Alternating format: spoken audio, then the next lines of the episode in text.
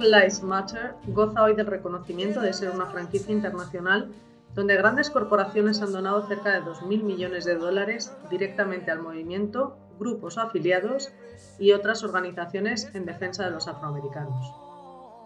A finales de 2014, el 33% de los estadounidenses pensaban que la policía utilizaba un exceso de fuerza con los negros, y dicha fuerza ascendió al 57% en junio de 2020.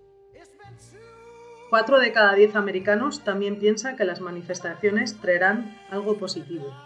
El historiador del New York Times, Taylor Brandt, asegura además que un movimiento es diferente a una protesta, ya que no es algo automático, sino que es lo opuesto a ese automatismo en el que una protesta en la calle conduzca a un movimiento que implique la suficiente gente de modo que disfrute de la oportunidad de institucionalizarse, como lo fue el derecho al voto. Seattle cuenta con una de las consecuencias más singulares de las registradas por las manifestaciones tras la muerte de George Floyd en Minneapolis. La policía abandonó el cuartel este en el centro de la ciudad del estado de Washington el pasado 8 de junio de 2020. La utopía a lo posible.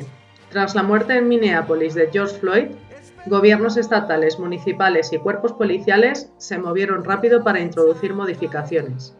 El ayuntamiento de Minneapolis, por su parte, votó desmantelar su departamento de policía.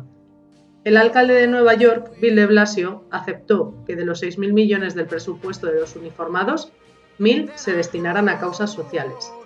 Atlanta, Los Ángeles y Houston también comenzaron ciertas reformas donde se establecerían restricciones en el uso de la fuerza. Ahora sí, los blancos corean en las calles Black Lives Matter. Knocking me